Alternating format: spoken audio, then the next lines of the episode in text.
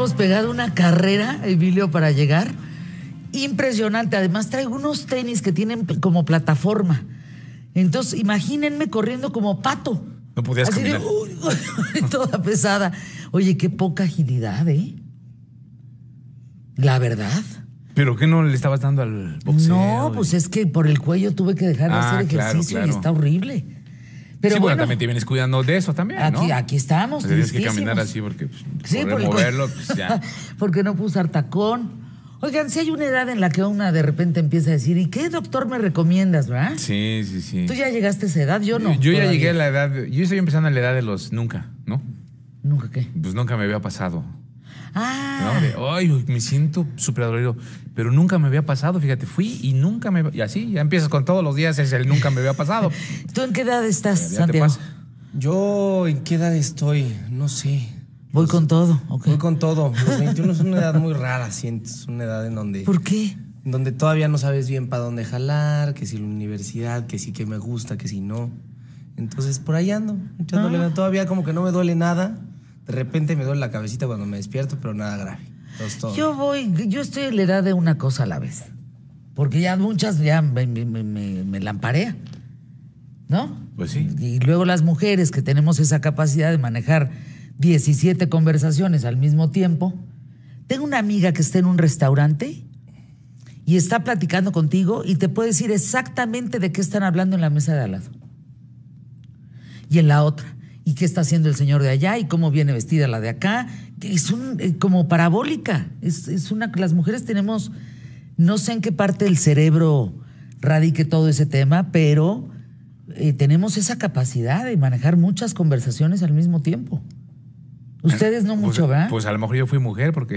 Ah, a lo mejor yo fui mujer en mi otra vida. porque- Sí, sí, yo creo que de sí. repente sí. Bueno, pero, pero sí, tienes razón. en Hablando cosas. de los quereres y de los dolores, ¿me prestan mis lentes, por favor? Es lo que te son digo, tan cuando- amables. Cuando porque pues no hay manera. Como te decía, bueno, que ya se me perdió, me se me perdió mi lupa, pero cuando en la cartera ¿Cómo cambia, lupa? cuando en la cartera cambian los condones por la lupa es porque algo está pasando, ¿Qué pasó, ¿no? Emilio? y se me perdió mi lupa. No. Y ya se me perdió Tú no mi traes lupa, ¿verdad? No, Tú sí traes con todavía. no traigo cartera, pero si no. prefiero, prefiero, prefiero, prefiero al luchador con máscara que sin, la verdad. Ese no Siempre. lo entiendo, fíjate. Siempre que dicen eso, no lo entiendo. Pero bueno, está bien. lo que ustedes digan. El caso es que cuídense. Ya, eso Sí, está. exacto. Sí te- a ver, No, ya no, te digo que perdí mi, lupita porque sí la sacaba y era para. Ah, sí, Miren, dos, dos momentos de vejez. O sea, que dices, ya no soy la de antes. O, o ya no soy el de antes. Cuando cambias los preservativos, los condones, por una lupita en la. Una lupa para ver, ¿no? En la cartera. Y cuando bailas y aplaudes. No, yo tengo por ahí uno también. ¿Cuál? Entre más viejito te vuelves, más lejos ves el teléfono. Empiezas. Sí. Ya le vas calando así. Ah, le vas calando a la rodilla, mira cómo le hace. Que se llama la mirada. ¿Cómo se llama? La mirada testicular, ¿no? Eso no lo había escuchado. Ya cuando te lo pones así, así a la hasta distancia. distancia, porque ya dices, ya no lo veo. Bueno, con ese gran buen humor que tenemos, arrancamos el programa el día de hoy, pie derecho. Quédate con nosotros. Está impresionante, en dos palabras, impresionante. Vamos hoy por el mejor programa, solo hoy, quién sabe ayer, quién sabe mañana, quédate conmigo.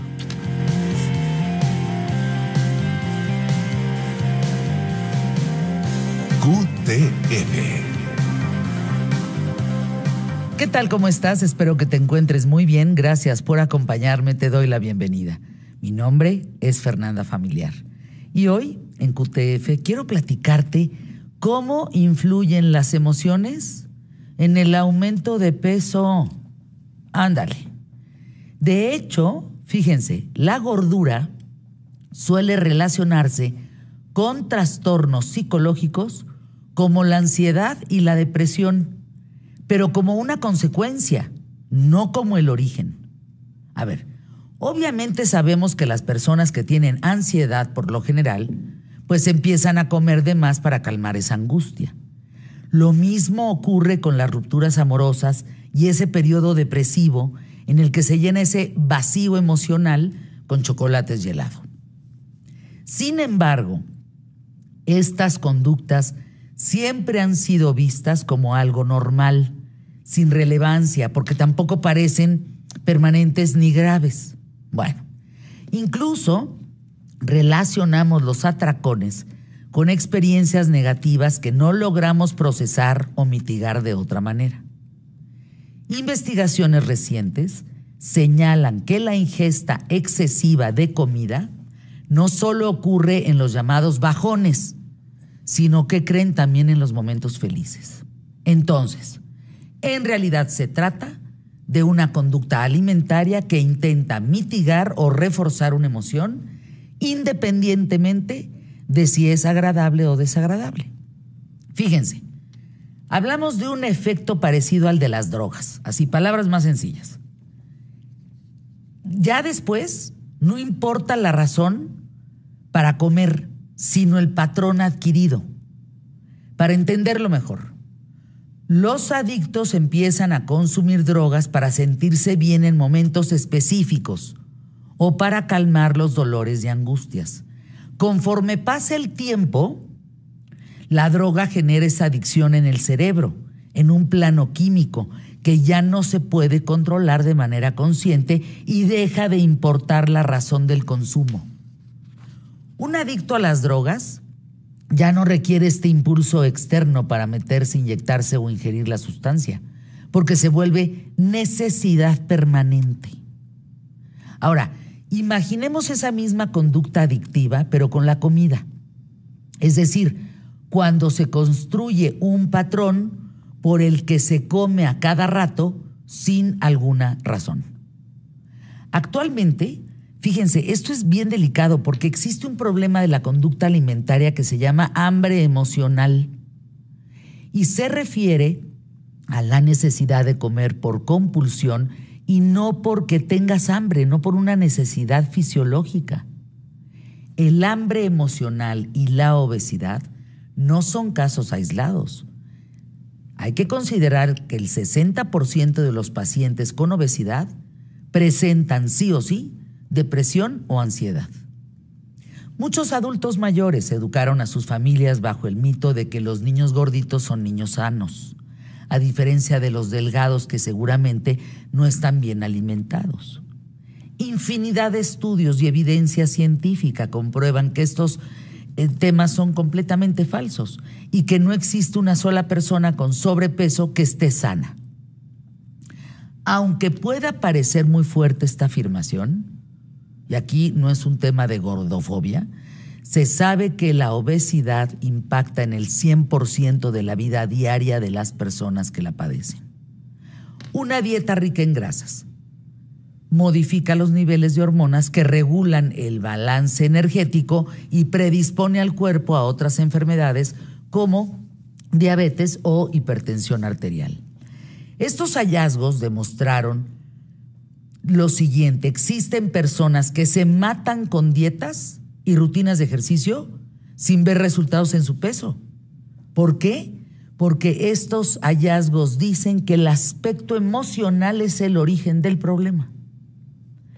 La importancia de estas investigaciones radica en que ahora nos enfrentamos a dos temas durísimos para combatir la gordura el plano físico, el fisiológico, el cómo funciona tu cuerpo, las hormonas que son la gasolina de tu cuerpo, la química de tu cuerpo, etcétera, etcétera, y la otra que creen, el psicológico. Porque si tú tienes ansiedad o depresión o no duermes, ¿qué crees? Engordas. Hoy está comprobado que no dormir engorda. Así que yo te pregunto, si tú comes ¿Comes porque tienes hambre o, no hay una razón aparente? Y otro tema, ¿cómo está tu saciedad? No sé si les ha pasado que ustedes, por ejemplo, comen una porción, pero si te sirves más, eventualmente te vas a seguir sirviendo más. Es decir, si le metes el doble, te va a caber el doble, pues, y eventualmente vas a seguir comiendo más. Si tú siempre mides tus porciones, puedes hasta llegar a reducir esas porciones y no comer tanto. ¿Cuántos de nosotros acabamos de comer y sentimos el mal del puerco?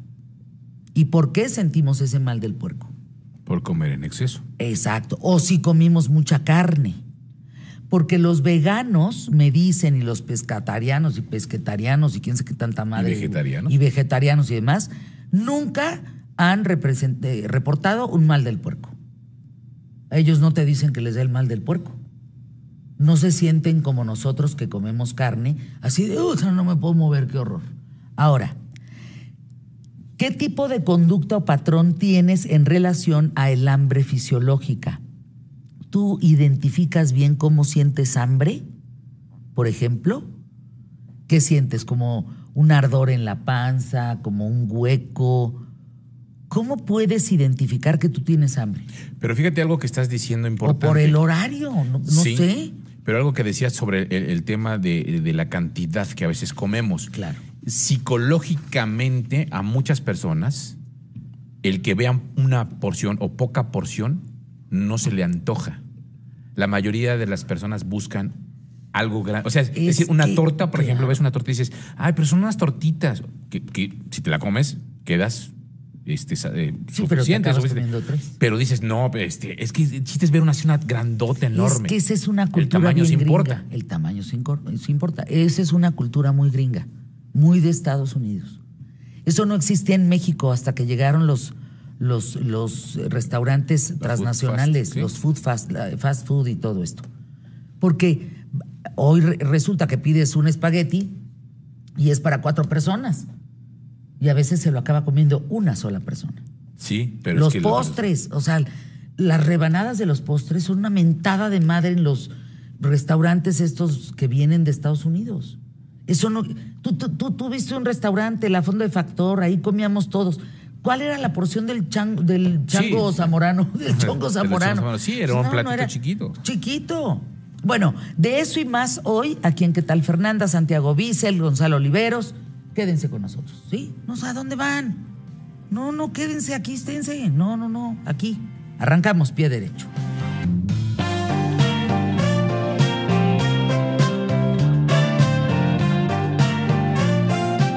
Ah, sí, yo ya tengo TikTok.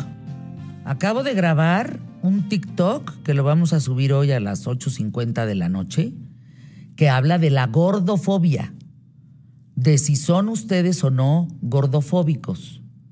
Y yo sí hice una declaración ahí en relación a la película de The Whale. A mí sí, y soy honesta, ¿eh? pero bueno, vean el TikTok, lo que pienso de- de- del personaje, ahí en Fernanda Familiar, a ver si de casualidad llegan a aumentar mis seguidores. ¿Ustedes creen? Ojalá. Yo no tenía TikTok, acabo de empezar hace muy poquito tiempo y la estoy pasando muy bien. Bueno, mi querido Flaquiguapo, ¿cómo amaneció el cuerpazo? Te escuchamos con esta gran, gran entrevista, con este dueto de wow. Escuchamos. Fernanda, me da mucho gusto saludarte en esta mañana de martes. Fíjate que quiero presentarte una conversación que tuve con un dueto de nuevos ritmos llamados 3AM que están presentando una colaboración con una de esas estrellas eh, pero brutales llamada Danny Ocean. Aquí te lo dejo para tu consideración. Bueno, eh, creo que fue, es una canción que, que de alguna manera tiene como muchos elementos de diferentes países porque fue como agarrando forma o, o como desarrollándose en tres, en tres países diferentes, si no me equivoco, Argentina, México y, y Venezuela. Entonces, de cada lugar, creo que tratábamos de, de, de incluir como elementos de donde, elementos de donde estábamos, ¿sabes? Por ejemplo, México. Entonces creo que de cierta manera eh, como que nos influenciamos un poco en la tonada eh, pues que, que estábamos oyendo allá. Y luego de Argentina incluimos la cumbia y la canción la finalizamos en Venezuela. Entonces yo creo que es una combinación de, de muchas cosas. O sea, fueron saltando de, de país en país, no solo en el proceso de producción, sino de inspiración. Sí, exacto. Sí, en verdad es algo que, que ha pasado con muchas de nuestras canciones. Como no, en los últimos dos años nos lo hemos pasando, nos lo hemos pasado viajando, porque es algo que, que pasa un montón en nuestra música. Es fácil, es fácil el crear música cuando se tiene eh, tal trajín de vida, el tener que saltar de un lado al otro. Sí, yo creo que al final es como, tiene sus cosas buenas y tiene sus cosas malas, al final es- depende mucho de cómo lo enfoques.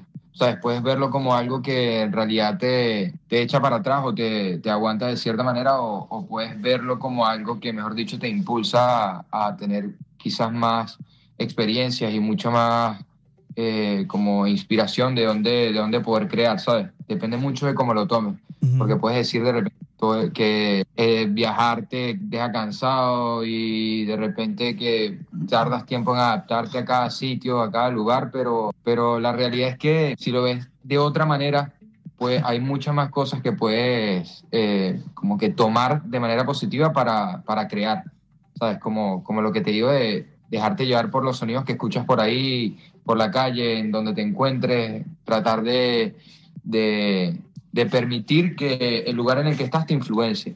Entonces, es una manera positiva de, ver la situación. A ver, siempre que hay una colaboración, eh, pareciera que es un como 50-50, pero en realidad no es así. A veces, pues uno puede llegar con el artista y decirle, a ver, necesito que cantes esto o, o- o este tipo de cosas. Pienso en mil y un colaboraciones, la más cercana que me viene es Bad Bunny con Gorilas, ¿no?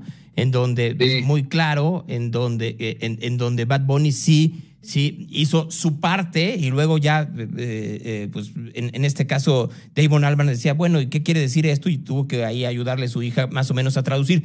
En el caso de esta Claro. colaboración, ¿cómo fue? Pues creo que fue algo, fue algo bastante como en conjunto con Dani, si te soy sincero. Sí, sí, eso sucede mucho, que de repente hay colaboraciones que es como que tú haces tu parte, yo hago mi parte y lo juntamos y al final queda como algo de muy particular, pero, pero a nosotros nos, nos gusta más que sea como un trabajo en conjunto, ¿sabes? Y bueno, en especial siendo nuestra primera colaboración, queríamos que, que se diera de esta manera. A Dani ya hace un tiempo, tuvimos la oportunidad de toparnos por varios lugares de, de los que íbamos pasando. Resulta que cumplimos años el mismo día, el 5 de mayo, entonces en Argentina... ¿Qué te ríes? Es que los comentarios están demasiado En Argentina nos topamos, celebramos el cumpleaños. Creo que de ahí eh, pues nació la posibilidad de hacer música como que en conjunto, ¿sabes? Ujú. Y entonces estamos en el estudio y todo el mundo puso su grano de arena, como que nos, nos retroalimentamos mucho y al final como que salió una, una colaboración que, que se siente como, como un todo, ¿sabes? No se siente como diferentes partes de algo. Entonces Sí. creo que eso es lo que también le da, le da ese toque especial a la canción. O sea, en pocas, Sí, 100%. A ver, porque estabas diciendo algo específicamente antes de que te agarrara la risa. Cu- Cuando se dan ese tipo de colaboraciones, siempre se queda también con ganas de encontrar otro tipo de artistas con quien hacerlo. ¿Están pensando ya en la siguiente colaboración? La verdad, bueno, eso, estamos muy abiertos a las colaboraciones. Pues busquen, No, la verdad bu- es que- busquen a Osuna para que eh, efectivamente puedan, puedan hacer más con él. Aquí están, Exacto, etiquet- exacto. etiqueten a Ozuna. Quién sabe si, si, si se dé. Exacto, mejor. De hecho, sabes que Osuna siempre ha sido también, bueno, yo creo que para muchos artistas latinos, una gran reta. Al final, yo creo que sería tipo increíble. Sí, sí. Pero la verdad, como, Así. ¿Quién etiqueta, sabe? aprovechen que lo, que lo ¿Quién están mencionando, etiqueten. Ajá, etiquétenlo, quién sabe, MIC Remix con Ozuna. Pues que salga de aquí efectivamente y que ojalá hagan la, la colaboración con Osuna. Sería algo interesante. Sea, tendríamos hasta que meter en el split. ¿Sabes? Tendríamos que dar crédito. Sí, por, fa- por, por favor, ahí, porque luego vienen estas canciones en donde hay, hay como 400 nombres, pues por lo menos ahí pone, o por lo menos en los agradecimientos. Ah, no, sí, Exacto, agradecimiento 100%. O pautas, de de alguna manera ahí. Oigan, ah, ah, ya llegará el momento en donde tengan más colaboraciones. Lo que me queda claro es que la que están ahorita con Danny Ocean tiene estas características de eh, reflejar lo que pasa en tres ciudades específicas, pero también en un momento indicado del mundo. ¿Cómo están viendo el mundo hoy en día? Después de que ya se acabó el confinamiento, la gente ya está en la calle, ya sus fanáticos pueden ir a verlos a conciertos. ¿Cómo sienten a la audiencia? Muy emocionada, en verdad, están súper emocionados, están yendo a conciertos tipo muchísimo. De hecho, Argentina, que es uno de nuestros mayores públicos, la vez que estuvimos allá era increíble, era concierto de un artista diferente, gigante cada semana y todo el sold out. Sí, y creo que también eso ha sido de cierta manera una razón para que las, como que el confinamiento ha sido una razón para que las personas empiecen a apreciar más quizás lo- los shows en vivo, ¿sabes? Porque también existe toda esta parte de los shows online, pero es una, una energía tan diferente estar ahí en vivo con las personas que, que quizás el haber perdido la posibilidad de hacerlo durante un tiempo ahora acentúa esta energía y, y lo hace todo muchísimo más especial. ¿Sabes? La gente yo siento que está muy eufórica y, y con respecto al tema también como que de cierta manera va de la mano con el hecho de que muchas personas están conectando porque es una canción un poco más movida y es una canción quizás que tú escuchas más en una salida, ¿sabes? No es, no es una canción que de repente escuchas tanto en tu cuarto, en tu habitación, solo, solo, totalmente, sino tiene como un toque más, más gracioso, un toque más alegre y es algo que escucharías como con, con más personas, ¿sabes? Quizás esta canción en, en, la, en la, durante la pandemia hubiese sido como menos, hubiese tenido menos repercusión, pero definitivamente el hecho de que hoy en día podamos hacer cosas que hace dos años, hace tres años no podíamos hacer, está haciendo que el tema de, alguna manera se potencie, ¿sabes? Yo, yo, yo, lo que pensaría es que todo llegue a su debido tiempo, ¿no? Y entonces inclusive la inspiración y la posibilidad de tener estas influencias no se podrían haber dado a la mitad de un confinamiento y hoy que ya las cosas, no voy a decir que estén normales, ya estamos en una normalidad distinta, pues eh, por lo menos en cuanto a expresión, en cuanto a cuestiones mentales y psicológicas, pues ya, ya, ya hay otro tipo de impulsos que hacen que se den este tipo de, de, este tipo de caminos creativos. Totalmente, totalmente. Y es también, por ejemplo, que lo que mencionas de que si quizás no hubiésemos ido a Argentina, no hubiésemos escuchado la cumbia en las fiestas, porque de hecho cuando celebramos nuestro cumpleaños con Dani, había un concierto de cumbia en el lugar que estábamos, estábamos celebrando el cumpleaños. Entonces, ¿sabes? todo eso siento que, que también te da la posibilidad de, de, retroalimentarte con lo que escuchas en la calle y también siempre, siempre va a influir en ti a la hora de crear. O sea, lo que tú escuchas en la calle siempre va a influir de alguna u otra manera. Y precisamente también por eso estamos ahorita en, en Madrid, porque, porque este tipo de cosas son, son las que mantienen tu música como que innovando, ¿sabes? Siempre estar recibiendo para poder seguir dando un material distinto cada vez y, y, seguir creciendo cada vez un poco más. Bueno, pues yo les agradezco que hayan estado esta mañana, que, que nos abran el oído para escuchar eh, la colaboración con Danny Ocean y muy importante que la gente sepa que ustedes están en, en plena ebullición, creciendo pues en su propuesta artística, pero sobre todo en su comunicación con la audiencia. Sí, bueno, muchas gracias. Gracias a ustedes. Ahí están, la banda se llama 3AM y la eh, colaboración es con Danny Ocean para que la escuchen en cualquier plataforma. Gracias, buenos días.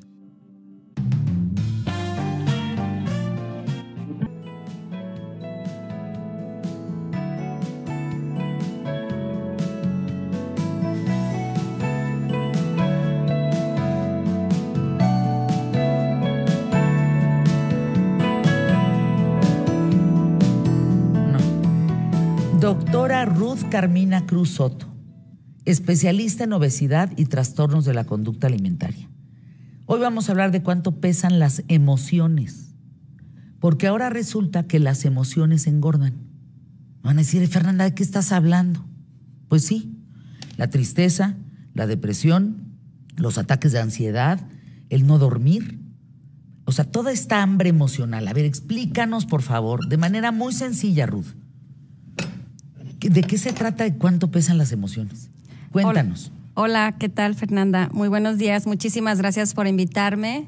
Eh, me gustaría compartir con toda tu audiencia que justamente esta hambre emocional es la necesidad de comer por apremio o compulsión, es decir, con una urgencia o prisa por compensar esa emoción o ese sentimiento que estamos eh, experimentando durante algún episodio de estrés, ansiedad, depresión, angustia. ¿Es cierto que no dormir engorda, por ejemplo? El, el, hecho de tener una deprivación de horas de sueño hace que nuestro cuerpo se quede con un balance energético negativo y al día siguiente el cuerpo nos va a pedir recuperar esa, esa energía que invertimos y lo que nos va a pedir es consumo de carbohidratos, que es el combustible más fácil de quemar para el cuerpo. Y esto que mencionábamos del hambre emocional es muy importante porque los alimentos, justo los carbohidratos y las los que tienen carbohidrato y grasa, que es la combinación perfecta, tienen ese poder de apretar ese botón de la felicidad a nivel cerebral y nos hacen liberar endorfinas, hormonas como la serotonina, la dopamina, que es la hormona de la felicidad. Es por eso esta relación tan estrecha de la manera en que nos alimentamos con nuestras emociones. A ver, nos alimentamos. Entiendo que hoy se sabe que hay dos formas de alimentarnos. Hay dos formas en donde se refleja el tema de la obesidad. Una que es la física, la fisiológica, el que tú comes de más, eh, tienes una pésima alimentación, comes mucho eh, carbohidrato, mucha grasa saturada, etcétera, azúcar por mayor. Y la otra es las emociones. ¿Desde cuándo se descubre que las emociones importan en el peso de un ser humano? Tenemos en varias décadas en, en la medicina que utilizamos medicamentos, fármacos para controlar esa depresión, esa ansiedad, inclusive ingesta de sustancias como la nicotina, el alcohol, la cocaína. Entonces, se ha visto en, en, el seguimiento de estos pacientes que reciben este tratamiento para como acompañamiento, por ejemplo, para dejar de fumar, para dejar de beber, que estas personas eh, disminuyen su ingesta de alimentos y al revés, todos hemos escuchado que cuando alguien deja de, fumar, por ejemplo, sube de peso. Sube de peso. Y eso está demostrado científicamente. Cuando alguien deja de beber, porque buscamos compensar esa compulsión o, por, por consumir esa sustancia, ajá, por consumir con, con otra, como el carbohidrato. De hecho, el circuito de recompensa cerebral que recorren la nicotina, el alcohol, es exactamente el mismo que recorre la grasa y el carbohidrato. Eh, le enseñaba yo a Ruth Carmina, la doctora que está con nosotros, y a ustedes hace un momento eh, aquí a través de mi teléfono, lo voy a mandar para que Toño nos haga el favor de publicar estas eh, imágenes. Me quedé realmente sorprendida, porque fíjense, Estamos hablando de el comparativo. Se llama, esto básicamente, se llama eh, portion distortion, o sea, distorsión de la porción. ¿Estamos? Así se llama en Estados Unidos. Portion distortion. Y entonces viene un comparativo, Carmina, de el tamaño de una hamburguesa hace 30, hace 20 años. Entonces, esa hamburguesa de hace 20 años te daba 30 y, 330 y tantas calorías. Ahora, ¿cómo son las hamburguesas? Que te dan 590 calorías. No, y eso por es una decir una cifra, sí. Fíjense, un espagueti a la boloñesa. Hace 20 años era una taza de espagueti con tres pequeñas Ay, tengo hambre, oigan, por eso estoy salivando tanto. ¿Te fijas cómo las emociones, el hablar de comida, hace que ¿Qué recordemos cosa? Estoy salivando como perro en periférico. Qué cosa tan horrible, Carmina. Y además la saliva no te permite hablar bien, discúlpenme. Ahora le ponen a este espagueti de hace 20 años tres pequeñas albóndigas, ¿de acuerdo? Eran 500 calorías. Bueno, hoy te sirven dos tazas de espagueti con tres grandes, pero grandes albóndigas y eso es equivalente a 1025 calorías. Estos comparativos de qué se comía hace 20 años, cómo el tamaño y ahora cómo es el tamaño tan solo de una galleta. Claro. Una galleta con chocochips de estas de que nos gustan mucho, hace 20 años 55 calorías por el tamaño. Tenía 1.5 de diámetro. Hoy 275 calorías porque tiene 3.5 de diámetro. Claro, las bebidas azucaradas son una pues, manera... ¿Cómo no vamos a estar gordos? Muy fácil, exactamente, de ingerir esas calorías que le llamamos vacías. Y algo muy importante es, o sea, el tamaño de las porciones, cómo ha ido evolucionando a lo largo del tiempo. Además, las distancias que recorremos, el coche, cada vez utilizamos más medios de transporte, nos movemos, menos. Y algo muy importante que me gustaría compartir con, con tu audiencia, Fernanda, es que culturalmente, por desconocimiento, favorecemos eh, trastornos de la alimentación. ¿Por qué? Porque desde pequeños, ¿quién no recuerda que de pequeños en casa de la abuela te decían, y no te, no te puedes salir a jugar hasta que te acabes todo el plato? Y entonces nosotros, todos los seres humanos, tenemos eh, unas hormonas que regulan el hambre y la saciedad. Entonces, después de 20 a 30 minutos que nosotros empezamos a hacer esta digestión, a secretar estas enzimas, el, el intestino le avisa al cerebro que ya haya comida, que paremos de comer. Entonces, de pequeños tenemos esa conexión perfecta y nos obligan a desconectarnos, a no escuchar esa señal de saciedad. La saciedad. Exactamente. Es lo que yo preguntaba hace rato. ¿Cuándo sabes que tienes hambre? Por ejemplo, yo ahorita tengo hambre, pero no voy a comer hasta la famosa hora de la comida. Porque también el ser humano estamos regidos por horarios para comer, que, que de repente hoy me doy cuenta que a lo mejor eso no es tan sano. Claro. Porque uno come cuando debe tener hambre, pues. No, no, no necesariamente, ¿No? porque depende de los requerimientos de cada individuo. Si, por ejemplo, es diferente el, el gasto de energía que tiene un joven de 10, de 15 años, alguien que tiene 30, 40, 50, a lo mejor alguien que se dedica a algo, algún trabajo de oficina, alguien que tiene un trabajo con más desgaste de energía, alguien que hace deporte, alguien que entrena para alguna competencia. Tiene que tener otro tipo de alimentación Exactamente. también. Miren, estamos viendo, para quien esté en la radio, estamos viendo una lámina. Imagínense que hace 20 años vamos al cine todos y pedimos unas palomitas. Perfecto.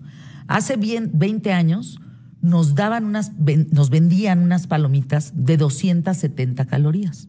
Nos daban cinco tazas de palomitas. Estamos en, en, donde pues, comemos palomitas, ¿no? Hoy son 11 tazas de palomitas equivalentes a 630 calorías es decir, de hace 20 años a hoy, la diferencia de calorías son 360. No, y luego si tú vas... Esto es una locura. ¿eh? Claro, y pides un combo y dices, bueno, oiga, ¿me puede cambiar el refresco por agua? Te dicen, ah, pero tiene que pagar tanta cantidad.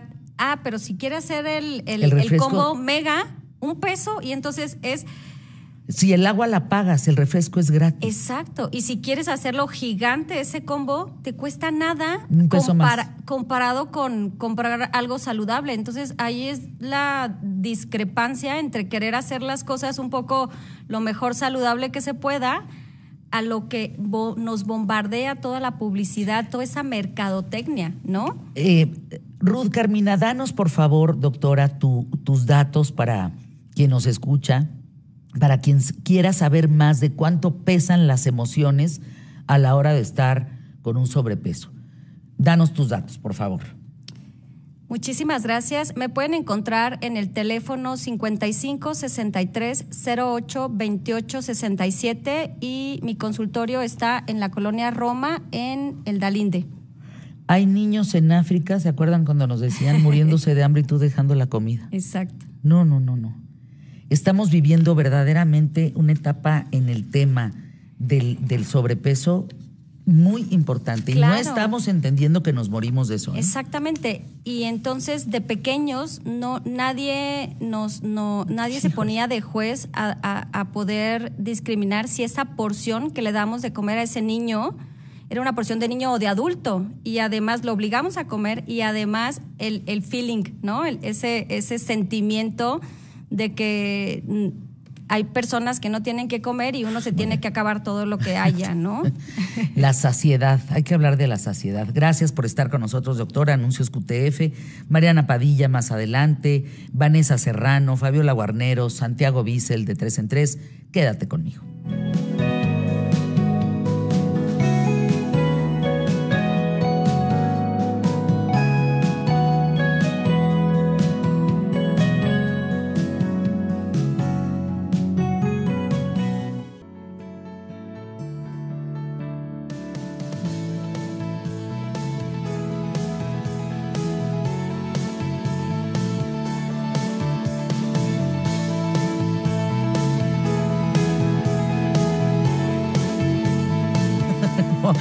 Mariana Padilla, qué gusto saludarte, especialista en economía y finanzas, autora del libro el producto no importa.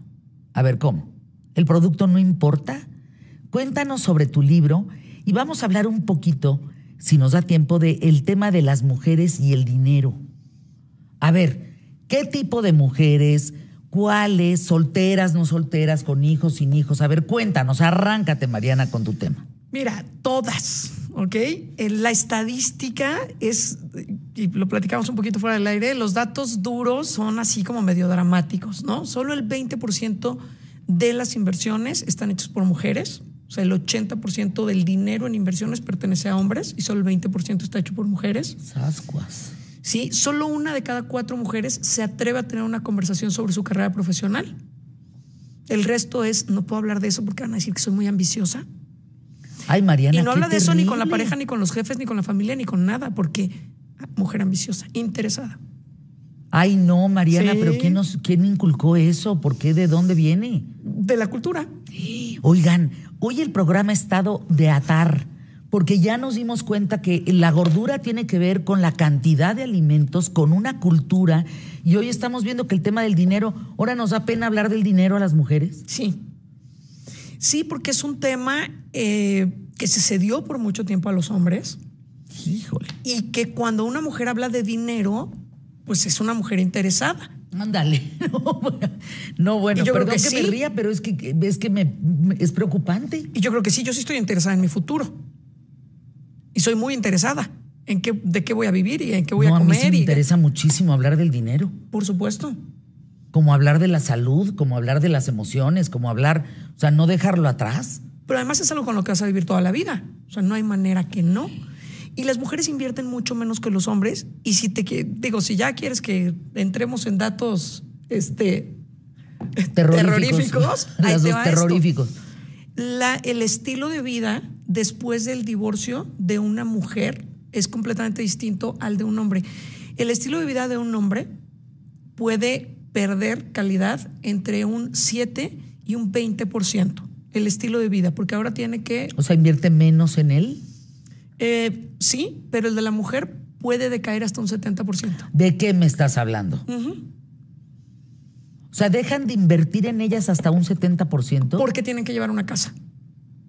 Y el dinero va para la casa, para los hijos, para la vida diaria, la supervivencia. Sascuas. Y el 70% ya no puede ser para ellas. Y el tema de inversión también es un tema, sí es un tema cultural, pero también es un tema de información. La mujer es menos tolerante al riesgo. Somos menos tolerantes al riesgo, ¿no? Por eso no tenemos grandes historias de mujeres que quebraron y perdieron todo. Y sí de hombres, porque son mucho más arriesgados con Sí, el no, dinero. No, no, bueno, a mí me, me pasa, o sea, hay un, hay un cargo en una tarjeta que a mí me causa que, que- que- que digo, ¿cómo? ¿Cómo voy a pagar esto? Cuando posiblemente tienes ese dinero, pero no quieres destinarlo a un gasto que no, que no necesitas, ¿no? Que no, que no viene al caso. Así Nos es. preocupamos muchísimo en qué se gasta el dinero. Correcto. Más administradas, mucho más responsables con el dinero y en consecuencia menos inversionistas. Por falta de información, porque consideramos que la inversión es un riesgo. Y al considerar la inversión un riesgo, invertimos mucho menos. De hecho, lo que dice este estudio es que solamente mujeres en puestos directivos o dueñas de empresa invierten, o sea, piensan en invertir. El resto de las mujeres piensan un poco en el ahorro y en la administración, pero no en la inversión. Qué cosa lo que está diciendo Mariana Padilla. Vamos a hacer una encuesta aquí. Nos escuchan más hombres que mujeres. Este programa es escuchado por 65% hombres, el resto 35% mujeres.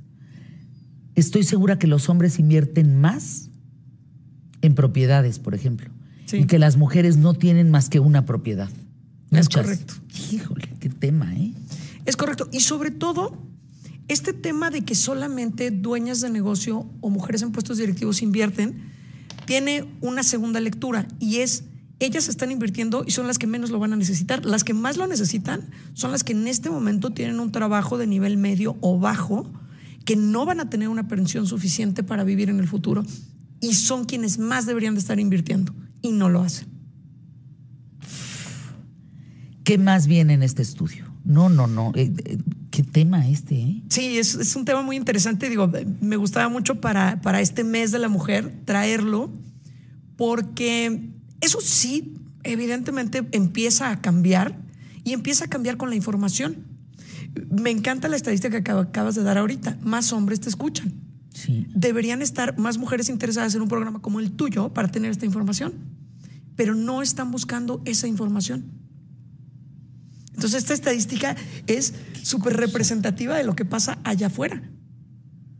Ahora, esto me hace pensar, fíjense, de 10 hogares mexicanos, 6 son mantenidos por mujeres, con o sin pareja. ¿Hasta ahí vamos? Ok. ¿Quién nos enseñó a mantener un hogar? O sea, ¿cómo sabemos que estamos gastando lo adecuado en el súper o estamos invirtiendo o no invirtiendo? O sea, ¿quién nos enseñó eso? A mí nadie.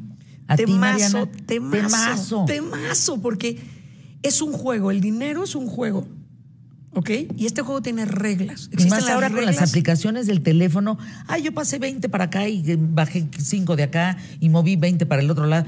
¿Qué es eso? Este juego tiene reglas y nadie nos las enseñó. O sea, Nadie. temazo porque nadie te enseña nada de dinero.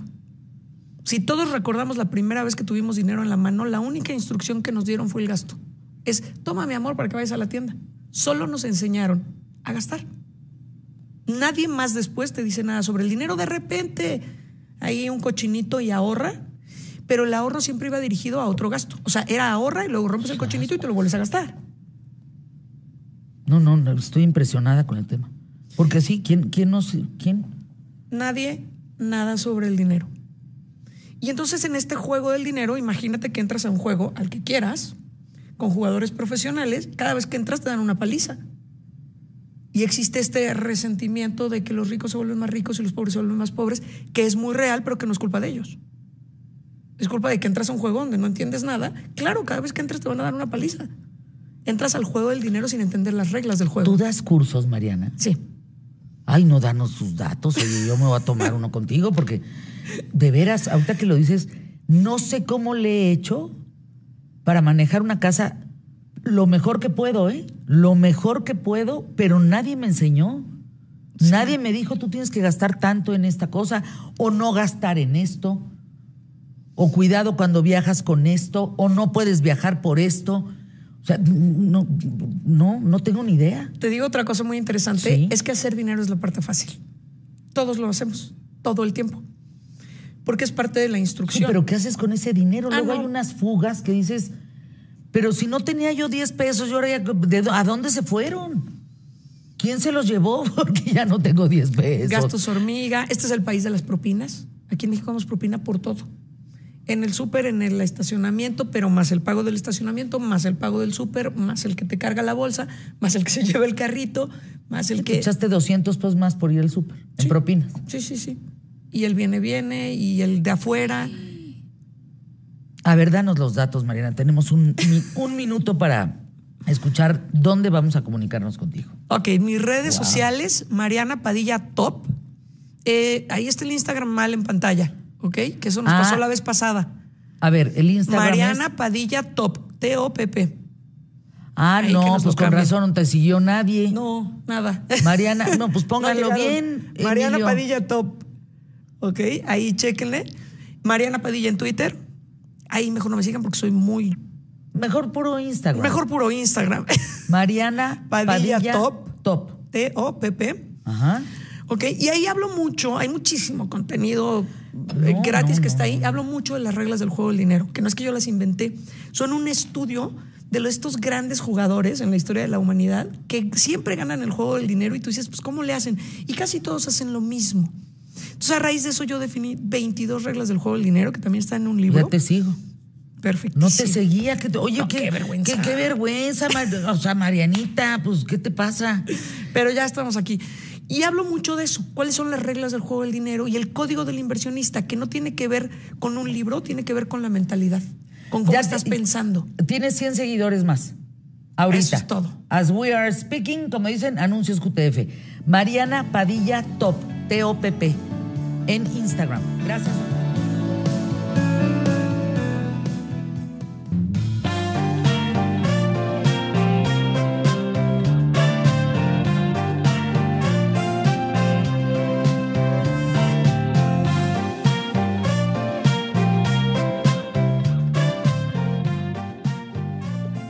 Qué gusto saludarte, mi queridísima Fabiola Guarnero, subdirectora editorial de Excelsior, arroba Fabi Guarneros hoy aquí en ¿Qué tal Fernanda? A ver, Fabi, perspectiva de género en la escuela. ¿Qué es eso? Exacto. Nos ¿Qué es preguntamos qué es eso, cómo en este marco del Día Internacional de la Mujer y que además tenemos que seguir hablando del tema todos los días de nuestra vida hasta que ya no sea necesario. Pero fíjense, la escuela debe verse como un espacio donde se aprenden los valores, hábitos, actitudes, tradiciones, formas de comportamiento, formas de pensar, los conocimientos académicos, las reglas de la convivencia social, es decir, en la escuela hay una autoridad que hay que respetar, en, caso- este caso el, profesor de- del aula, el director, eh, hay reglas, ¿no? Como reglamentos escolares, horarios. Es decir, es el primer acercamiento a lo que la vida de un pequeño va a ser en la adultez. Responsabilidades, hacer las tareas, eh, establecer horarios, disciplina, tener estos códigos de conducta y de comportamiento. Bueno, pues siendo la escuela esta herramienta tan importante, creo que también debería ser el espacio donde además de que se hable 15 minutos contra el fentanilo, pues se hable de este tema de equidad de género, pero no solo como una materia más aburrida, en donde a veces los estudiantes se cansan, les da flojera seguir hablando del tema, o piensan que la igualdad o el respeto al género es las mujeres pueden jugar fútbol y los hombres pueden cocinar, porque se ha limitado a eso, ¿no? Entonces, ¿qué creen que hizo la organización Mexicanos Primero, que como siempre sabemos que va al lugar, habla con los alumnos, habla con los profesores y profesoras, habla con los directivos y las directoras, con los supervisores y las supervisoras y habla con los expertos en el tema educativo. Y empezó a recolectar los testimonios de todos aquellos que participan en esta comunidad escolar para saber qué pensaban de la equidad de género y si en las escuelas se aplica o no. Y eh, lo que hicieron fue que eh, empezara a, a- a preguntarle a las personas cómo, bebi- cómo vivían ellos esta equidad o igualdad de la mujer, o si estaban conscientes de que las mujeres tenían derechos, ¿no? Bueno, ¿por qué la escuela? ¿Por qué es tan importante? Les voy a dar estos datos nada más. Porque ahí se forma a 11 millones 912 mil 720 niñas y jóvenes como ciudadanas. Estamos hablando de toda la educación básica, primaria, secundaria, eh, de preescolar, primaria, secundaria, luego media superior y luego la educación superior. Estamos hablando de 11 millones de niñas o chicas o adolescentes. Y adivinen cuántos hombres jóvenes adolescentes. 12 millones Ándale. 200 mil. Es decir, tenemos un, un universo de más de veintitantos, eh, 23 millones de, de estudiantes que son un semillero importantísimo para cultivar la equidad de género, para romper los, los pactos patriarcales, esa complicidad entre los hombres y para eliminar del lenguaje no solo del hombre, sino también de las mujeres este lenguaje misógino o machista. Entonces, teniendo este universo y tomando en cuenta las cifras de, eh, eh, por ejemplo, la encuesta nacional de salud y nutrición 2021 nos dice que la escuela es el cuarto sitio donde se ejerce mayor violencia contra las mujeres. Y la encuesta nacional sobre la dinámica de las relaciones en los hogares muestra que el 32.3% de las mujeres de 15 años y más que han asistido a la escuela experimentó algún tipo de violencia a lo largo de su vida escolar. La violencia física fue la de mayor prevalencia a lo largo de la vida escolar, en tanto que la violencia sexual fue la más experimentada en los últimos 12 meses. Entonces, estas cifras corroboran la importancia de trabajar en este tema de la equidad de género en las escuelas. Ahora, fíjense, dice, vamos a escuchar a una mamá de, un, de una niña que da el testimonio. Voy a contar una experiencia mía. Yo sí tuve acoso escolar. Cuando iba en quinto grado, tuve un maestro que siempre me dejaba notitas en la mochila. Es que me gustas mucho. Me daba miedo. De hecho, yo siempre era la niña que llegaba a las 10 para las 8 para entrar a, a tiempo a la escuela. Empecé a quedarme afuera hasta que llegaran más niñas porque no quería quedarse sola en el salón con el profesor. Ojo, ¿eh? Sí pasa. Los sueldos. Los sueldos también son otra forma de eh, discriminación de la mujer. Fíjense, también 849 mil maestras, el 70% del universo del profesorado, del personal docente, pueden experimentar desventajas en la desigualdad de género. Por ejemplo, ellas ganan menos que sus compañeros hombres, a pesar de que las funciones son las mismas. Los dos están al frente del grupo, maestro y maestro, y ellas ganan menos. Fíjense, en el tercer trimestre, los maestros de 2022 percibieron un sueldo de 7.600 pesos. Claro que ese es un tema que también está para llorar, ¿no? Un maestro, No, no, no, bueno. 7.622 No, no, pues con pesos. razón. Con razón sufren como sufren Exacto. y se las ven negras. Pero ¿sabes cuánto ganan las maestras? 6.400. Haciendo las mismas funciones, con la misma plaza escolar. ¿no? Y estos son datos de Mejor Educación, Mejor Edu, que son cifras del, del gobierno federal. Ahora, eh, todos los niveles y tipos educativos reportaron una mayoría de hombres que ocuparon dichos puestos, digamos, para tener ascensos. En, en primaria y en secundaria, los profesores hombres tienen la oportunidad de ir creciendo en el escalafón que las mujeres. Vamos a ver por qué. Aquí viene otro testimonio. Hay compañeros que consideran que como mujeres solo somos buenas como secretarias. Una vez haciendo un documento, un maestro dijo, pues que lo hagan las mujeres, porque escriben bien bonito. Y se fue, se lavó las manos y ni siquiera ayudó a dar ideas para elaborar el documento escolar. Por ejemplo, otra maestra dice, si estamos aspirando todos para la promoción horizontal y luego nos piden tantas horas de curso o hasta 200 horas de curso, sí, porque para poder tener la promoción y eh, eh, subir en el escalafón educativo, tienen que ir a los cursos, ¿no? Muchos iban hasta Zacatenco, no sé si todavía siga siendo esto así, pero iban a los cursos en el IPN. Pues dice, 200 horas tienen que cumplir. Pues a lo mejor la maestra mujer no tiene las mismas oportunidades que el maestro hombre de hacer esos cursos, porque la maestra, además de ayudar a la familia, entonces tiene que ver a los hijos, entonces tiene que hacer la comida, entonces tiene que lavar la ropa, entonces tiene que preparar los exámenes del siguiente, tiene que calificar, ver a su esposo, a su pareja y además hacer las labores domésticas. Entonces, el maestro solo dice, hey familia, ya me voy a un curso, es el sábado todo el día. En cambio, la maestra tiene que pensar en todos los deberes de las otras funciones que como mujeres realizamos. Porque acá nosotras también, nosotras también eh, damos de comer, también llevamos a los niños a la escuela. ¿A poco no? ¿Cuántos años has sido tu chofera de tus hijos? No, bueno. No, y tengo la fortuna de que alguien me ayude. Exacto. Fabi, pero por ejemplo, todo el tema de hospitales, doctores, que el karate, que la madre del muerto, que córrele a la gira, que el fútbol, que esa sí me la he echado Que los sola. torneos de la amistad. Los torneos de la amistad. Exacto. Y además... Me desaparecía yo, bueno, no, porque seguía haciendo el programa desde donde estaba. sí, sí. Pero no fallé nunca. ¿No? Pues todos esos deberes los tenemos que hacer nosotras, porque así la sociedad, las costumbres y las tradiciones están hechas para que lo asumamos.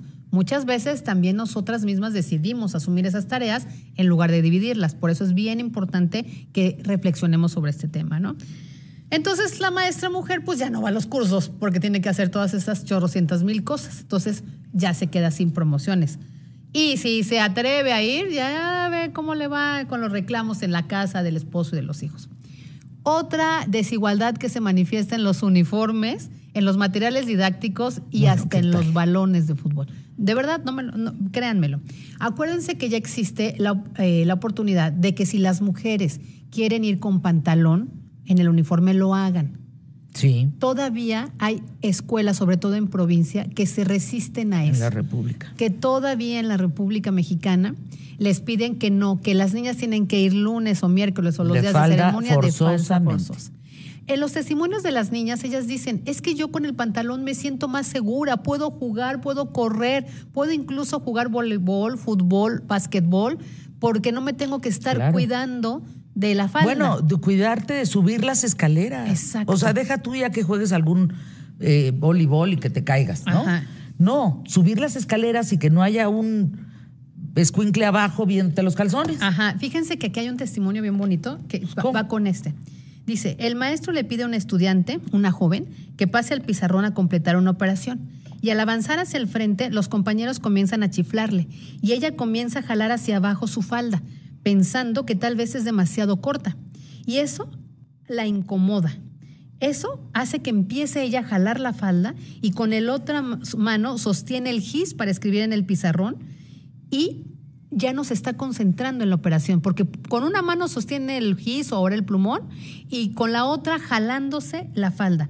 Los estudiantes varones, por supuesto, siguen chiflando y el docente no hace nada. El docente solo se ríe y le parece muy simpático, pero ahí viene la reflexión. Pero si ustedes ven la escena en donde ella está solo con el gis, jalándose la falda, realmente es dramático. Realmente pensemos, veamos esa escena. Representa esa estructura social que violenta y que no permite las condiciones para aprender plenamente. No proporciona condiciones ni siquiera de seguridad. Ojo, si es cierto. O vean la imagen, vean a la niña jalándose la falda por atrás con el gis o el plumón de la otra mano tratando de hacer una operación y al mismo tiempo escuchando las burlas de sus compañeros hombres. Eso es violencia de género. No la normalicemos. La otra parte que les decía está también muy padre en los materiales didácticos. Fíjense. Los problemas en las matemáticas, rápidamente. Don Vicente tiene una tienda, de lo que hablaba Fer con su invitada. Los hombres manejan el dinero.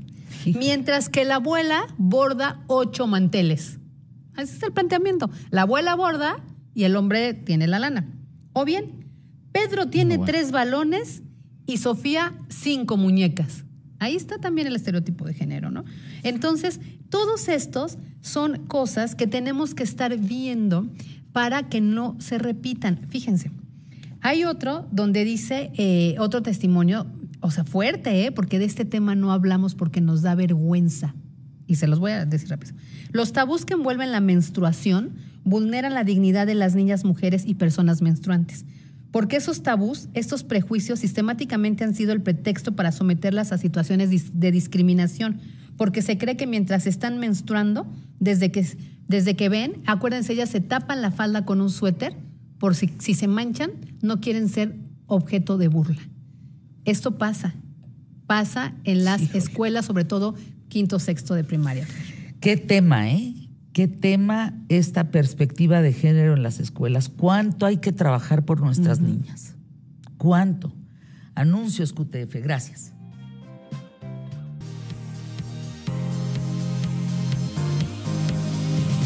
No, Vanessa Serrano hace un trabajo excepcional y fíjense que me da mucho gusto porque ahí les va. Quien quiera, pues trabajar en su espiritualidad, eh, en la evolución de su conciencia, en aprender de metafísica, despertar, básicamente. Ella da un, es un diplomado. Es un máster, Fernanda. Es un máster, pero espérenme tantito. Lo más importante es que te dan certificado de la SEP. Así es, estamos en conjunto con el Instituto Íconos, avalado por la SEP. el equipo de Certú y yo nos sentimos muy emocionados porque son 10 años de trabajo, una culminación de, pues estar dando cursos, talleres, de escribir libros, Fernanda, y de pues festejar la aplicación de Certú también, que es digital. Fíjate, la sanadora de almas, piensa y hazlo realidad, tu obra maestra yo soy Dios, el poder de la energía a tu disposición. ¿Quién quieres ser tú? Con Z, ser tú, que ese es, eh, digamos, el sitio desde donde trabajas, www.sertu con Z, arroba nessertu con S. Ahora, como líder en evolución y expansión de conciencia con este instituto, autora de estos libros, tú das ese, ese pues ese, esa certificación. Esa certificación. Sí, así es, Fernanda. Eh, son 10 módulos, son 10 meses. La modalidad es en línea, son los jueves cada 15 días y los últimos sábados del mes. Yo te doy un plan de trabajo, te doy un PDF, algunos libros que te recomiendo leer y pues voy dándote seguimiento de la mano.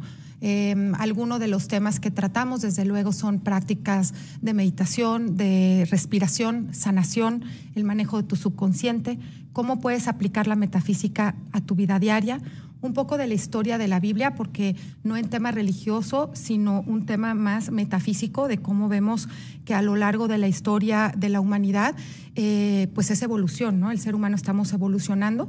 Hoy en día estamos viviendo un mundo sin precedentes, rompiendo paradigmas, y más que nunca es importante la espiritualidad para conocerte a ti mismo. Hijo, Vanessa, yo creo que estás tocando, Vanessa Serrano, el tema más importante. Miren, déjame compartirte, Vanessa, y al público más inteligente de la radio y la televisión, de una conferencia Eh, en San Luis Potosí hace 15 días eran 1.070 personas. Y hay un momento en esa conferencia que se llama La imagen del éxito, en donde la gente se tiene que dar un abrazo. Mm, qué bonito. No, no, no, Vanessa. Era un chilladero, pero, pero, pero masivo. Y entonces me cayó el 20 y dije, esta mentada pandemia, Vanessa, nos ha dejado unas distancias entre seres humanos tan importantes que estamos empezando a retomar, volvernos a abrazar, besarnos nuevamente, tocarnos, eh, tener una relación sexual. Estamos empezando apenas, un poco con, con miedo, pero qué importante es tocarnos, qué importante es la espiritualidad, qué importante es esto, las emociones, tratar nuestra conciencia y nuestras emociones. Así es, más Hay que una nada. exigencia, ¿no? Yo creo que la pandemia vino a despertarnos, ¿no? A, a detonar un- una diferente realidad de lo que es significativo y trascendente en nuestras vidas. ¿Cuántas personas no quieren hacer un cambio de vida y no saben cómo? ¿Por qué? Mm. Porque tú siempre estás situado en lo que sucede en el exterior, entonces tus emociones y tu forma de pensar dependen de estas ideas y creencias de una sociedad y la espiritualidad habla a través de tu mundo interior. El mundo interior, la conciencia, habla de tus pensamientos, creencias, cómo cambiar ¿no? esta, esta parte de ti para, para transformar tu realidad. ¿no? Eh, escuché en uno de los programas anteriores que hablabas acerca del dinero. Todo, todo este tema de la abundancia, ¿no? Muchas ¿Qué veces tal? Que no queremos, la queremos. hacer un cambio de vida, ¿no? Mejorar nuestras finanzas y eso también tiene que ver con la espiritualidad y la metafísica. Muchas veces piensan que la espiritualidad es meditar, eh, despojarte de tus bienes, vestirte de blanco y no, o sea, la espiritualidad es éxito, es abundancia porque creas una mentalidad diferente. Si cambias de mentalidad, cambias tu realidad. No, Vanessa, acabas de tocar unos temas importantísimos en todo lo que estás diciendo. Conozco gente que se viste de blanco y van por la vida de negro. Así es. No, no, no, no, van de negro, ¿me entiendes? Tienen 100%. un humor, tienen un... Bueno, les conté una chava que trabaja en, en temas espirituales en un programa mañanero y resulta que la veo mentarle la madre a un señor de un ballet parking, ¿no? Y digo, válgame, esta señora tiene la espiritualidad entre el- eh, las rodillas porque verdaderamente no es alguien espiritual. ¿Cómo- importa tanto la congruencia, Vanessa Serrano, en todo esto, ¿no? Así es, ser congruente de lo que dices y de cómo actúas, ¿no? Ante la vida. ¿Por qué? Porque hablamos mucho de vibrar alto y muchas veces ni siquiera sabemos qué significa, ¿no? Vibras alto cuando tus pensamientos están en armonía, cuando estás en armonía contigo mismo primero, si estás en armonía contigo, pues estás en armonía con el resto del mundo. Y yo sí eh, creo firmemente que conforme tu pensamiento, todas tus intenciones y propósitos de vida es lo que atraes. Si tú estás viviendo una vida de pérdidas, de carencia, y eso es lo que tienes en tu mente, más lo atraes.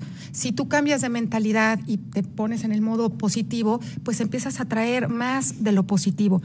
Pero precisamente no, pues nadie nos enseñó, estamos viviendo en un nuevo mundo que nadie nos enseñó a vivir. La espiritualidad te enseña a vivir. A ver, la metafísica trata de cómo aplicar tu pensamiento para transformar tu realidad. Y la espiritualidad habla de cómo hacer ese contacto contigo mismo, de cómo descubrir quién eres a través de tu conciencia. Entonces las dos van de la mano. Y eso es No, lo que te bonito. enseño en este curso, en este No, máster. Qué bonito, Vanessa. Sí. Además, les digo una cosa: Vanessa tiene unos ojos preciosos, ¿eh? Gracias, Fernanda. No, qué no, lindo. con una luz bien bonita. O sea, Vanessa es una doctora en filosofía. No están hablando con un gurú ahí, sacale punta, tú las traes que nomás engañan a la gente. No. Vanessa sabe de qué habla, está preparada para esto. Y este máster se llama Despertar y Evolución de la Conciencia. Entonces, danos los datos. Eh, ¿A dónde hablamos? ¿Cómo nos inscribimos? ¿Cuándo empieza? ¿Cuándo termina? Danos todo, por favor, Vanessa. Sí, iniciamos el 6 de mayo, son 10 meses. O sea, ya estamos ya. Ya estamos a nada. A nada, La 6 mo- de mayo. es este, el curso es en línea, eh, son 10 módulos. O sea, estás hablando, nos queda 6 de mayo, todavía el 6 tenemos. de mayo, todavía tenemos pero, un mes pero y hay que cachito. apurarle porque Así cuánta es. gente entra. Así es. Bueno, quiero hacer un grupo pequeño para que también nos podamos comunicar y como tú dices, ¿no? Tener esta, hacer esta comunidad, este grupo, que por cierto, pues yo los invito a seguirme a mis redes sociales, ver. Neser tú. Tengo una comunidad preciosa. A los que me estén escuchando, gracias. Hemos formado a raíz de estos 10 Ay, qué años una comunidad muy bonita. Ser tú con Z, Ser, ¿verdad? ser tú con Z, Inés Ser tú es mi seudónimo espiritual. a través del cual he escrito estos libros que te, que te traigo aquí Sertu como regalo. MX. Sertu MX, pueden bajar la aplicación en App Ándale, Store. tienes 47.400 seguidores. Sí, ese es en Face, en Instagram tengo más, en YouTube también. Tengo una comunidad muy bonita, Fernando, Fernanda. Todos los días de verdad ¡Qué nos padre! motivamos mutuamente ¡Qué entre la comunidad, el equipo Sertú y yo, este, pues de estar generando este ánimo, esta motivación, Ay, sí, oigan. de estar conectados con nosotros mismos, de mejorar nuestra forma de pensar, de tener otros ideales más significativos que nos den plenitud, satisfacción, no estar tan orientados en el mundo exterior, sino más orientados en nosotros mismos. Dime una cosa, ¿es ser tú nutrición? Bueno, es que también manejamos la parte de nutrición que la maneja mi socia Lili Retana. Ajá. Y ella tiene las redes Ser Tu Nutrición, donde Pero también entonces, ¿cuál es está tuya? promoviendo. La mía, mis redes, Nes Ser Tú. Eh, me Ne- encuentras como Vanessa Serrano, Nes o Nes, Nes. N-E-S, Ser Tú, Z-E-R-T-U. Así estoy en Ah, Instagram. fijo. Espérame tantito, Vanessa Serrano, NES, N-E-S-S, Sertú, tiene 285 mil seguidores. Qué linda, Fernanda. qué- sí, qué también padre. en YouTube tengo un canal muy bonito que los invito todos a seguirme. Siempre trato de mandar una frase del día, ¿no? Para estar eh, haciendo Oye, qué decretos, bonito afirmaciones. seguirte. ¿Sabes qué, Vanessa? Esto lo necesitamos. Miren, por ejemplo, la frase de Antier, ves la vida no como es, sino como eres tú. Sí. Yo soy la fuente inagotable de amor, paz y sabiduría. Y así frases que, oigan, qué bonito. Tiene una aplicación Sertú, tienen ebooks, libros, talleres, audiolibros. Es un mundo de gente, 285 mil. Qué padre, te felicito. Vanessa Serrano, N-E-S-S. Porque yo estaba en la nutrición. Digo, qué bueno, pero Sí. no, pues yo te quiero seguir a ti. Gracias, gracias. También es una parte de la nutrición del despertar de conciencia y también las invito a seguir a Lili Retana, mi socia, porque da unas recetas muy bonitas. Todo es parte del bienestar, de la salud. Y bueno, pues eso es a lo que Ay, no, realmente padre. transmito todos los días. Inmensamente agradecida con esta bonita comunidad. Les mando un saludo, un abrazo a todos los que me han seguido Vanessa, desde hace tiempo. Y les hago esta invitación, Fernanda, de entrar a mis redes. A ver, también, YouTube, ¿dónde? Porque aquí estoy YouTube buscando. también, Nes, Nes Ser Tú. N-E-S-S, Ajá, y Ser Tú con Z. ser tú. Tú, Ajá, ahí también pueden encontrar mi canal donde pues les brindo todas estas herramientas, meditación. 258 mil suscriptores. Oye, qué padre que estás haciendo esto, Vanessa. Sí, ya llevo un tiempo y hace 10 años nadie estaba muy interesado por la espiritualidad No. y pues a raíz de todo este cambio en el mundo cada vez la gente está buscando estas herramientas, esta guía de saber cómo vivir, cómo tener el control de tus emociones, Ay, qué cómo hacer un cambio de vida. La espiritualidad trata de la renovación, ¿no? Renova- renovación personal. Y bueno, a pesar de que pueden encontrar cursos, talleres, programas en mi app de Sertú y en mi canal de, de YouTube, también a raíz de esta certificación, con estos módulos, pueden aprender acerca de la sanación, del manejo del No, subconsciente. pues ya te sigo también. No, no, yo ya soy fan tuya. Pues, Gracias, ¿qué te pasa? Fernanda. Bueno, No, yo siempre he sido gusto. tu fan. Ay, qué buen gusto tienes. Muchas gracias. Gracias, gracias, Fernanda. Oye, ¿por qué no regresas antes del 6? Por ¿Te supuesto, me encantaría para tratar más acerca de estos temas. Va, www.certu.mx.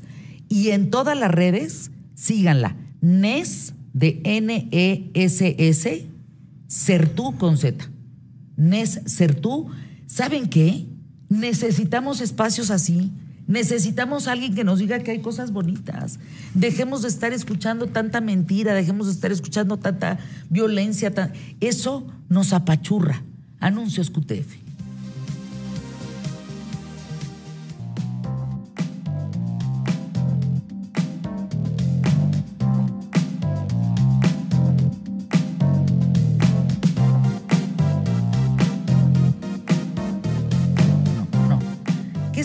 Emilio? Que entre los hombres no se prestan que. Porque es que Emilio ahorita le prestó sus audífonos a Santiago, porque Santiago salimos en, en un acelere, se le olvidaron los suyos, y entonces, pues, ¿cómo va a oír la canción? Y dice Emilio, entre hombres, y acá hay tres señores que me acompañan, a quienes saludo con mucho cariño. Gustavo, ¿cómo estás? ¿Es cierto que no se prestan los calzones ni las mujeres? Así es. ¿Entre hombres? Entre hombres. Yo creo que es lo único que no te prestes. Antes ¿De era plano? el caballo, la pistola y la mujer. Hoy, pues ya no hay caballo, ya no tenemos pistola, entonces pues ya nada más nos quedan los calzones y la mujer. Exacto. Y las mujeres, señoras, nos prestamos a los calzones y, y los señores no, ¿verdad? Ay, ¿a poco, no- ¿A poco entre mujeres no se prestan un- los calzones? Claro que sí. Así de, ay, amiga, no traje calzones y necesito unos este, que no se noten. Ay, yo tengo unos. y se- Claro, yo he Ah, visto. yo creo que sí Yo he visto. Bueno, o sea, aunque no. Yo he visto. Puede ser que tengan razón, ¿verdad? Yo no sé, la verdad, no. O sea, nu- nunca he visto a mi hermana decirle a sus amigas, ay, toma, te presto unos calzones, pero pues si Milo Bueno, lo ha yo visto. con mi sister sí me, sí, con la familia real que tengo, yo sí me prestaría los calzones, no tengo ningún problema. Yo no, yo no.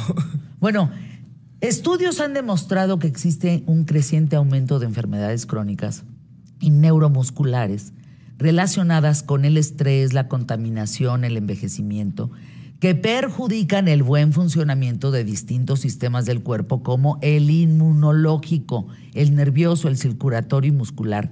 Les quiero decir que ya hay un- una, una sustancia que se llama glutashot, que contiene glutatión y acerola, además de zinc, y además adicionado con magnesio. Entonces, si tú quieres andar al 100, échate un shot al día de glutashot. Ellos regresaron a anunciarse con nosotros, ¿te acuerdas que se anunciaban hace tiempo de, de? ¿No? Ahora glutadose hizo el glutashot, que lo encuentras en Amazon y en Mercado Libre.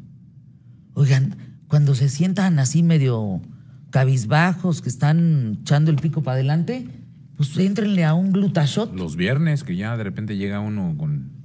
Bueno, yo el lunes pasado fue tan de tanta emoción el día, de tanta emoción una conferencia en San Luis, que yo ya no me pude recuperar en toda la semana. Martes, miércoles, jueves, viernes, sábado, domingo, el chanclazo no me pude recuperar. Ahí Absoluto. Pues de haber el sabido, me meto el glutashot, ¿no? Yo digo que escuchen de tres en tres aparte del glutashot. Esas te Para pone- que se animen. Exacto, te pone de buenas. Ándale, ¿cómo? Te pone Pues de ándale. buenas. Bueno, todo el programa. todo el programa. Además, además del el, el gluta, te avientas de tres en tres y mira, hasta rebota, ¿no? Así. Hasta rebota. ¿Quién dice arribotota? este, Ay, mi Lambo. Adal adorado. Ay, no, no, qué adorado. A ver, sí. Bueno, saludos Marta Elena Ríos, gracias por estarnos escuchando. Me encantan las entrevistas de Fernanda. Saludos, gracias. Oigan, gracias por todos los comentarios de la entrevista de nuestro adorado Ignacio López Tarso. Gracias de verdad al periódico Excelsior. Me, me- me dieron un espacio bien importante de, de la entrevista, que es una exclusiva para imagen, eh, radio, imagen, televisión, para Grupo Imagen, esta exclusiva que traje aquí. A ¿qué tal Fernanda? No, no, me dieron, no, me sentí importantísima, cállate. Pues sí me publicaron ahí. Sí, Bien padre, bonito, bien bonito. ¿Saben qué? Son materiales. Por cierto, Alejandra Frausto, te mando un saludo, agradecida contigo, porque ayer me comuniqué contigo. Eres la mera mera de cultura en México. Y te pedí que si podía mandar yo ese material y el de Chabela Vargas, que son las dos últimas entrevistas que Chabela dio en vida y, y López Tarso dio en vida, me las dieron a mí.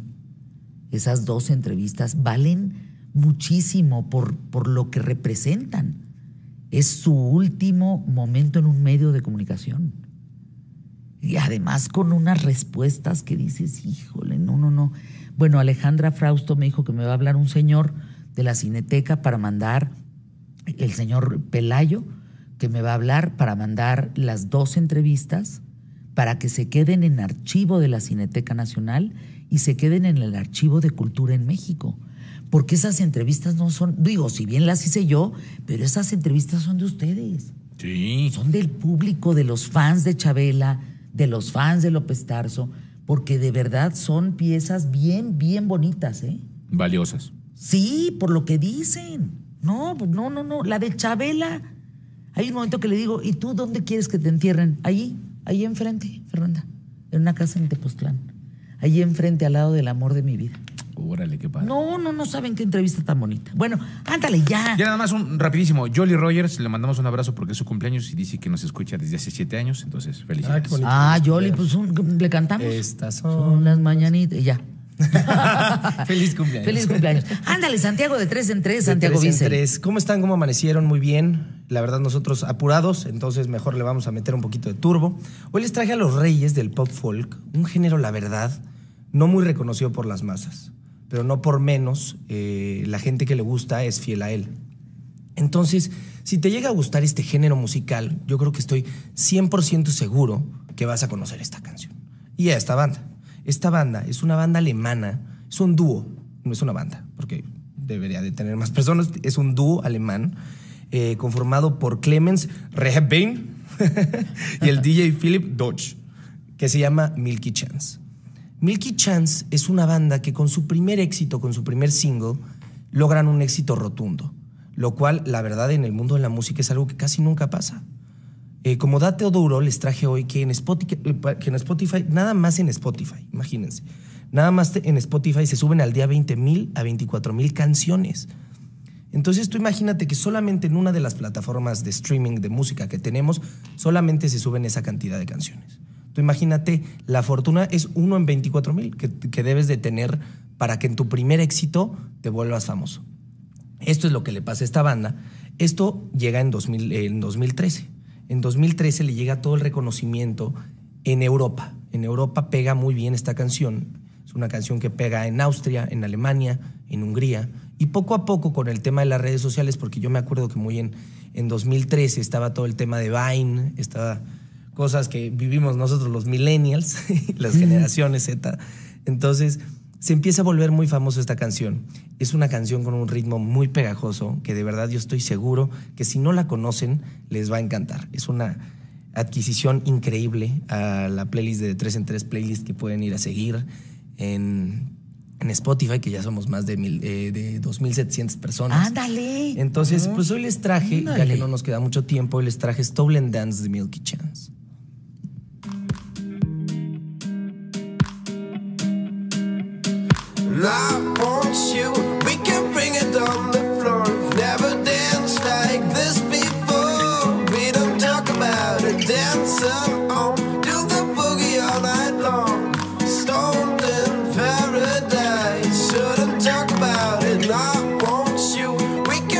No, no, no, no, no, no. Es de las canciones que me pueden fascinar y volver loca.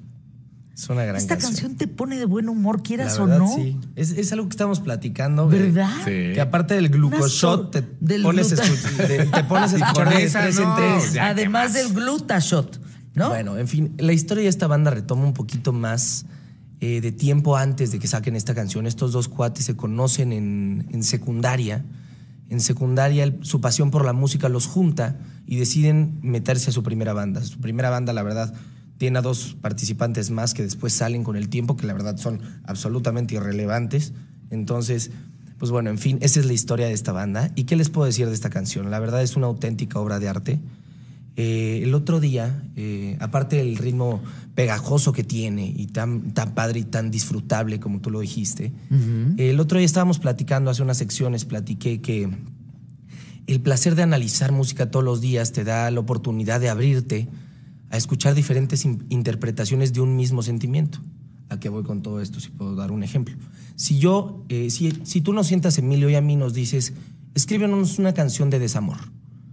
Estamos de acuerdo que la interpretación de Emilio de lo que es desamor va a ser muy diferente a la mía. Sí, por supuesto. Pero eso no quita lo bonito que es. Entonces, Claro. la interpretación de esta canción es bien pesada, es una historia brutal porque nos cuenta que, o sea, nos pinta que el amor es una drogadicción y el no tenerlo es la, la abstinencia a todo O sea, es una adicción. Es una adicción, es, un- es una droga. Entonces, ¿Y no tenerlo? es la abstinencia a la drogadicción de tenerlo. Sascuas. Pues puede ser que sí es cierto. A ver, a ver, a ver, ¿podrías, por favor, va de nuez? Va de nuez. O sea, el amor es una adicción. Y el no amor tenerlo, es una droga. El amor es una droga. Tú te vuelves adicto a esa droga. Tú te eres drogadicto de amor. de amor. Y en el momento en el que lo dejas de tener, te vuelves abstemio. Te da Tienes la abstinencia de, de amor de- como de- la droga. Falta de amor, exacto. Wow. Esa es la historia de esta canción. Me fascina esa canción. Imagínate una canción tan bonita, tan, como decíamos, tan dulce, tan pegajosa. Tiene atrás una historia tan profunda. Wow. Yo, mira, yo varias veces cuando he estado despechado, me toca, Despechado. me toca a mí escribir varias cosas. Yo no soy una persona que, que escribiendo se desahoga. Alguna vez escribí Pero un sí texto. escribes. Sí, no, escribo y Mucho. me desahogo mucho eh, escribiendo. Alguna vez, espero tener tiempo, eh, les voy a traer un texto que escribí que se llama El, el amor, la droga más poderosa. Ay, tráelo mañana, no un día. No lo tengo acabado, todavía tengo ahí. Pues, ¿hasta dónde tengo, vas? tengo una leyenda allá bajito del texto que dice, por favor escribirlo cuando estés más, con el corazón más roto. Pasa la siguiente ventanilla. Pero compártenos esa ventanilla mañana. una- ¿Te Un parece? cachito así. Pues ya no nos va a dar tiempo de lo demás, pero les, trae, eh, los- les traía lo de Malaysian Airlines, caray. Ah, La oye. docuserie que sacó Netflix. MH370, The Plane That Disappeared. Hace, estamos a 14 de, de marzo, ¿verdad? Sí. El 8 de marzo se celebró, eh, creo que fue, uy, El fue en Día Internacional de la 2014. No, no, fue el ¿La 2014. desaparición? Sí, fue, fue la desaparición, el 8 de marzo. Pero Santiago, a ver, en mañana también no vamos a necesitar más tiempo ¿cuántos, años fueron de 2014? Uno, dos. Nueve. Yo soy re mala para contar, eso Nueve. le toca a Emilio. Oigan, pero a ver, hay que hablarlo, porque ¿cómo puede en estos tiempos desaparecer un avión? no, estamos hablando de 2014. No importa. O sea, pues que no había la tecnología para que no desapareciera un avión. No sé, a mí también algo no me huele bien por ahí. Pero mañana lo, discutimos. Sí, claro que sí. no, El pues tenemos un programón también mañana. Tampoco no tenemos ya chance para el restaurante, pero de todos modos estuvo Oh, bien bueno. bonita, La canción estuvo bien rico. Me gustó, me gustó, me gustó. Bueno, ya. Vayan a seguir de tres en tres. No se lo pierdan. ¿Con qué te quedas, Emilio? ¿Con No, qué? gran programa, ¿no? Sí. Paco sea. Paco sea, como yo me quedo con el Malaysian Airlines y con la canción y ustedes se quedan con Paco sea. Ajá. ¿Y Todos ya? ustedes y ya, pues qué más. Así. Hasta mañana. Listo.